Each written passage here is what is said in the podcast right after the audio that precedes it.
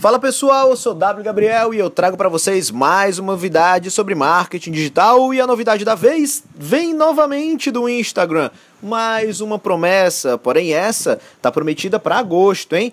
O que, que aconteceu? Mais uma vez, o Instagram prometeu colocar aquele botãozinho de tradução do conteúdo que está sendo publicado. Isso já existe no Facebook e isso facilita demais empresas que querem uma repercussão para além do seu país. Se você gerencia campanhas fora do seu país ou se você gerencia campanhas de empresas nacionais, mas que querem uma repercussão externa, agora você vai poder contar com isso também no Instagram. Se as suas estratégias de marketing não consideravam o Instagram, justamente porque ele não tinha essa possibilidade de tradução de tudo aquilo que é publicado, agora em agosto, isso é uma promessa, hein? Não sabemos se isso vai ser cumprido, mas o Instagram anunciou que agora em agosto ele vai implementar esse botão para tradução. Portanto, nas suas estratégias, comece também a colocar o Instagram se você quer que a sua empresa tenha uma expansão para além da sua língua, para além do seu país.